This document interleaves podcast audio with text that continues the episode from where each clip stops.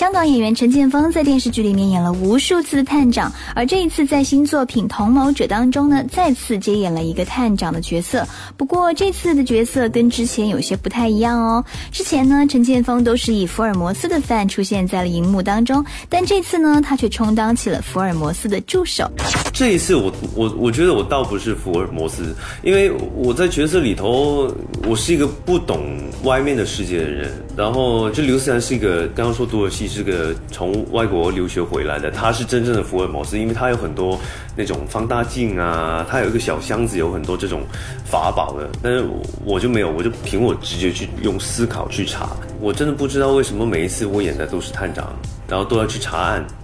我也觉得烦了。下一次我我得换一个，就年代戏也得换一个角度。不要再再当这种探长的角色，但查案这个这个事情挺好的，因为他们都说我在拍的过程当中有很多反建议，因为我我现实生活中的我是经常会好喜欢坐在那儿，然后就发呆想东西的人，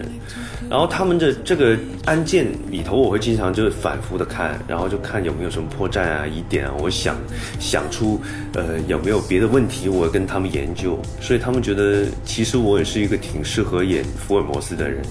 其实这次陈建锋出演的探长呢，相当值得期待，还有萌萌的感情戏哦。你知道这次的角色有什么样的特别之处吗？在《同谋者》里头，我我演的是角色叫雷鸣，我是一个探长。那很多人一开始都觉得，呃，你又演探长啊？怎么年代戏你只会演探长啦？也不一样，因为探探长他都有很多不同的背景、成长背景嘛。比如说之前贺天是一个富家公子，呃，然后这一次呢，我演的那个探长呢是一个从小在孤儿院长大的，就没有任何一个亲人。就成长背景其实对后后期的这个雷鸣有有很大的影响。比如说他他在这个小时候只有带他的这个孤儿院的院长，他对院长啊一些老人家特别好，呃，然后他从小就很不喜欢人家骗他。所以任何一个人骗他，他都会觉得很不爽，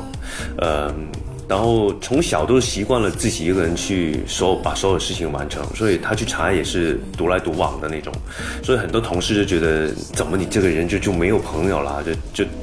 引起很多冲突，跟别的比如说探长啊、呃警员呢都有很多很多问题，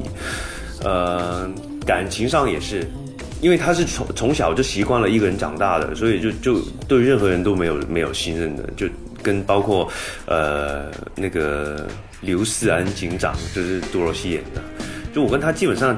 整体下来，整个感觉到好像我们天天总是在打打闹闹的，就有一些比较亲密的感情戏，但是感觉上好像我们都每天都在斗嘴啊，一个欢喜冤家的的感觉。体会一种温良的情怀，体会一种温良的情怀，在这个不常与自己沟通的城市里，在这个不常与自己沟通的城市里，用更高标准的美。感悟生活，了解自己，了解自己，才会更懂得才会更懂得时尚的定律。时尚之道，时尚之道，走进生活之美，走进生活之美。